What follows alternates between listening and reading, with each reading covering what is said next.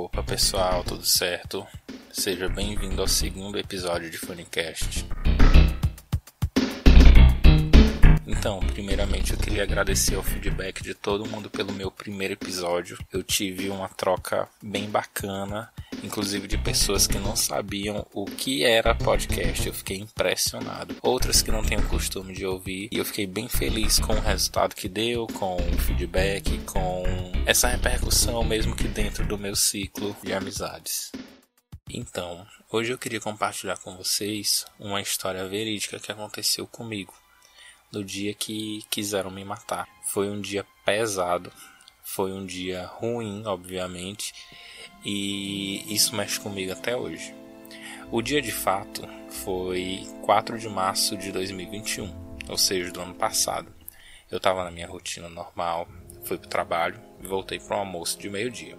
Quando estou no trabalho, em algumas folgas, eu abro o Twitter e vejo o que está acontecendo no mundo e eu sigo uma página onde ela conta coisas reais, crimes, massacres, é, serial killer, esse tipo de coisa. Que eu gosto dessa temática do terror desde pequeno. Aí o que que acontece? Nessa página eles costumam fazer thread. O que que é thread? São várias linhas seguindo uma história porque como vocês já sabem, o Twitter ele tem poucos caracteres e não dá para resumir uma história ali apenas em poucos caracteres. Aí eles vão dividindo, vão mostrando fotos e mostrando fatos, só sei que eu fico seguindo o fio. A gente acaba chamando assim no Twitter. Nesse dia eu li uma história que eu já tinha ouvido de alguém, ouvi na TV, eu li em algum lugar, só que dessa vez eu dei mais atenção a ela. Era a história de um cara que era professor, vou tentar resumir a história. Era um, é, foi aqui no Brasil era um cara que era professor e que ele era acabou se apaixonando por uma aluna. Ele tinha 30 e poucos anos e a aluna, se eu não me engano, tinha 13, ou seja, menor de idade. Eles acabaram se apaixonando. Não sei porquê, mas acabaram se apaixonando. Ele sempre saía com ela e eles começaram a ficar. Nisso, a menina acabava mentindo para os pais, dizendo que ia para escola fazer um trabalho, ou que ia na casa de uma colega, de uma amiga para poder fazer um trabalho e ia encontrar com eles. Eles sempre marcavam no período da tarde, se eu não me engano, e eles acabavam indo para o motel. Vocês já sabem, né, o que fazer lá. E nisso ela começou a se envolver com o professor e eles se apaixonaram e sabiam que aquilo era proibido, que ninguém iria aceitar. Afinal, ela tinha 13, ele tinha 30 e poucos. Eles combinaram de fugir. O que, que acontece? Nessa ideia de fugir, a menina de 13 anos contou para uma colega dela de classe, dizendo que ia fugir com o professor, isso seria o mais rápido possível. A menina, por sua vez, acabou contando para os pais dela, para os pais da menina, no caso, da menor de idade de 13 anos que eu estou contando a história. E os pais dela acabaram descobrindo que ela iria fugir e proibiram ela de sair de casa. Ok, ela não fugiu, mas isso só fez com que o envolvimento dos dois ficasse maior. É aquela questão de quando é proibido, como dizem, se torna até mais gostoso. Passaram alguns dias e eles combinaram novamente de se encontrar e de ir a um motel. Eles combinaram de dormir juntos. Novamente, a menina mentiu para os pais, dizendo que ia dormir na casa de uma colega de classe e que voltaria no dia seguinte. Eles foram para o motel, entraram no quarto e ligaram para a recepcionista para poder dizer que às 8 da manhã, numa hora específica, para entrarem no quarto, que iam deixar a porta aberta para poder acordar eles, alguma coisa assim. Só que no dia seguinte o que, é que aconteceu? O cara matou ela e se matou. E eles ficaram na cama de mãos dadas. Ela já havia morrido e ele estava agonizando, alguma coisa assim.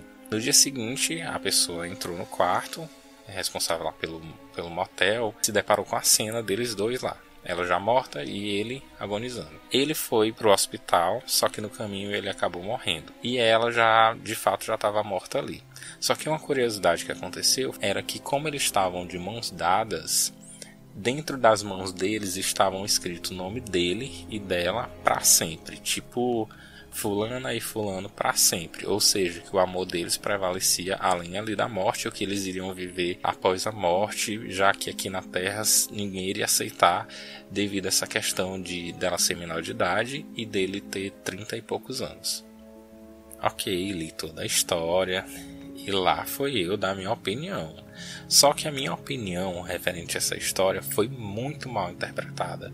Eu, eu soltei uma frase lá aleatória respondendo a thread dizendo que o amor não tinha. Não tinha. Eu não lembro exatamente como eu coloquei. Só sei que eu fui totalmente mal interpretado. Aí o que, que aconteceu? Tuitei isso ainda em casa. É, bloqueei o celular, fui almoçar, eu acho que eu fui tomar banho, alguma coisa. Quando eu voltei para pegar o celular, eu me deparei com um monte de notificação. Eu lembro exatamente que tinham 16 notificações no Twitter. Abri o aplicativo, fui em menções e fiquei assustado com o que eu vi. Era foto de arma, era gente dizendo que ia me matar, era dizendo que eu merecia uma taca, era gente dizendo que eu era a favor da pedofilia, inclusive que eu era pedófilo. E assim vai. E cada vez que eu via a parte de notificação, chegavam mais e mais e mais, e gente curtindo, e gente pegando meu tweet, repostando, printando, e eu naquele desespero que eu não sabia o que fazer. Foi um desespero mesmo. Mostrei pro meu irmão, chorando muito, expliquei para ele o que, que, tinha acontecido, mostrei a minha frase e a primeira coisa que eu fiz, que eu pensei na hora, foi de trancar o Twitter. Ou seja, fazer com que a conta fosse privada, né? No caso, ficaria com aquele cadeadozinho. Só que não adiantou, porque como as pessoas me mencionavam, chegava toda hora. E eu não queria ter que excluir a minha conta, porque eu já tenho ela desde 2009 e para mim é a melhor rede social apesar de hoje em dia a internet, como já dizem, ser terra de ninguém, mas eu não queria ter que excluir ela. Aí o que que eu fiz? Mostrei pro meu irmão, falei chorando para ele, contei toda a história. Ele não, não vai acontecer nada não. Só que a pressão tava muito grande na minha cabeça, muito grande, muito grande. Para mim que a qualquer momento alguém chegaria aqui em casa que iria me atirar que iria fazer alguma maldade comigo, que iria. Sabe aquele pensamento rápido que ia ver foto com meu sobrinho e imaginar que eu ficaria fazendo alguma coisa com ele? E eu entrei num desespero total, total, total. Como eu falei, expliquei pro meu irmão. Contei para ele tudo que aconteceu, mostrei o meu tweet, mostrei os tweets das pessoas e ele só falou: não vai acontecer nada, te acalma. E realmente eu comecei a ficar calmo. Entrei em contato com um amigo meu advogado, que ele fez pouco caso. Inclusive, eu fiquei muito triste com isso. Quando eu lembro disso, eu fico triste. E fiquei nessa, não consegui almoçar. Eu lembro que eu não tinha almoçado ainda. Eu acho que eu tinha olhado a comida, tinha ido ver o que, que tinha para comer. E voltei pro quarto, né, para ver o tweet. Tinha que voltar a trabalhar 14h30, 2h30 da tarde. E fiquei naquela, meu Deus, como é que eu vou? Alguém vai me pegar. Até hoje eu fico me perguntando por que, que eu tive tanto pensamento ruim essa hora. Muito pensamento ruim. Quando eu via os tweets, era foto de arma. Era gente dizendo que já sabia onde era que eu morava e que só precisava alguém me bater. Era gente dizendo que já tinha puxado toda a minha ficha, que já sabia de tudo que eu tinha feito. Era gente dizendo que já estava vindo. Foto de arma e aquela coisa ridícula, não, eu não sei explicar só vendo. Até hoje, hoje mesmo, antes de gravar isso, eu tava vendo esses tweets, né? Porque eu printei todos para ter alguma prova. E foi muita pressão, muita pressão. A minha cabeça não ficou boa nesse dia. Eu passei o dia todo mal, abestalhado. E inclusive quando eu saí de casa, eu dei de cara com a polícia na esquina e levei um susto, sabe aquele susto que parece que me faltou, aquela sensação de quando você tá, sabe aquela sensação quando você é assaltado. Eu sei que nem todo mundo foi assaltado na vida, mas é uma sensação, parece que o mundo tá caindo, que tu não sabe o que fazer, que tu fica totalmente sem reação. Segui o meu caminho, fui pro meu trabalho, expliquei para todo mundo lá o que, que tinha acontecido. Inclusive, expliquei justamente para caso acontecesse alguma coisa, as pessoas já ficassem sabendo lá. No trabalho, não consegui me concentrar em nada, não consegui praticamente trabalhar, fazer o que eu tinha para fazer e entrei em contato com uma psicóloga, com uma amiga minha psicóloga Mandei áudios e áudios para ela, eu acho que até chorando, explicando o que, que tinha acontecido. E ela me confortou e disse que, Anderson, a única coisa que tu deve fazer agora é excluir essa rede social. E eu relutando, eu não, não posso excluir. porque eu sou muito apegado às minhas coisas. E ela disse: não tem como tu trancar ou tem como tu excluir, pelo menos temporariamente. Foi aí que me deu a ideia de tipo, ah, eu acho que eu vou poder trancar durante um período, excluir durante um período. E eu acho que o Twitter, ele dá 20 dias, eu acho, é um mês com a conta excluída. Inativa, na verdade. E foi assim que eu fiz. Eu passei duas semanas com a conta do Twitter desativada. E após passar todos esses dias, onde eu me acalmei, onde eu tipo preparei a minha cabeça para retornar, eu não. Quando se eu retornar e alguém voltar com algum tipo de ofensa, de hate, eu vou bloquear a pessoa e foda-se, não vou fazer mais nada. E foi o que aconteceu. Quando eu ativei a conta novamente, aí começou todo mundo. E o pior de tudo foi que eles ressuscitaram tweets meus, tipo lá de 2011, porque como eu gosto de assistir TV, eu assistir novela ou filme ou qualquer coisa, e twittar frases, inclusive colocadas entre aspas, eles pegaram justamente uma frase de uma novela que eu assistia na época, eu acho que em 2011, não lembro, onde eu tinha colocado que um cara tinha falado que o amor não tinha idade. Só que o contexto da frase na novela que eu lembro, que inclusive eu pesquisei para eu saber o que, que realmente eu tinha falado, era que o cara era novo, tipo 25 anos, e estava apaixonado por uma senhora. Eu não lembro se era Vera Fischer, eu não lembro exatamente qual era a novela. Mas eles distorceram esse tweet, ou seja, outro tweet meu estava viralizando de forma negativa. E eu fiquei muito preocupado e eu fiquei muito triste novamente. Só que o que, que eu podia fazer? Excluir os tweets, bloqueei as pessoas e seguir a vida. Graças a Deus não aconteceu nada comigo. Mas essa sensação de que alguém vai te matar a qualquer hora, de que alguém te ameaçou. E um detalhe: todas essas pessoas que escreveram, elas não tinham foto do perfil não tinha o arroba delas com o nome normal, era sempre algum caractere ou uma mistura de letras e número. E depois que eu comecei a voltar minha cabeça e pensar, gente, não vão fazer nada comigo, porque essas pessoas aí só são pessoas para odiar as outras, só são pessoas que querem prejudicar a vida de outras e eu não posso me entrar nelas.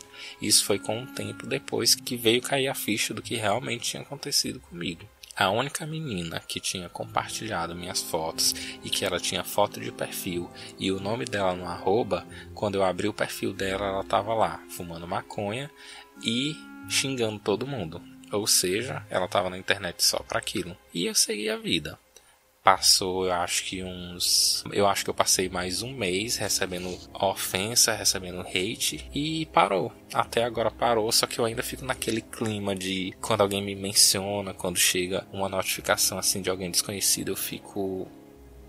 Ainda fico, um, será quem é? Só que isso me deu um aprendizado de pensar bem antes de eu twittar, antes de eu falar alguma coisa, porque a gente pensa que a gente tá escrevendo apenas para os amigos da gente, mas a gente na verdade está escrevendo assim para o mundo. A gente não sabe o alcance que isso dá, mas vai muito longe, muito, muito longe.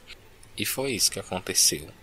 A sensação de que alguém vai te matar não é boa.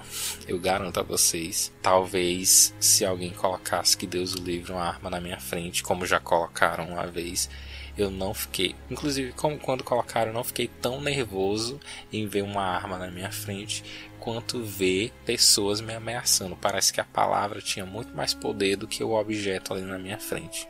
E é isso. Foi isso que aconteceu comigo. Não queiram passar por isso. Eu achava que realmente ódios da internet só quem recebia eram famosos, mas não é. A gente não pode discordar de nada hoje em dia na vida, ou a gente não pode ter a nossa opinião, não pode externar a nossa opinião. E ficou assim. E assim eu concluo essa história. Não foi trágica, mas foi desgastante para mim. Mexeu muito comigo e até hoje mexe. Então, se você ouviu até aqui, mais uma vez, muito obrigado por estar aqui. eu vou tentar trazer sempre algum caso, algo curioso de mim e vou tentar inovar em algumas outras coisas também.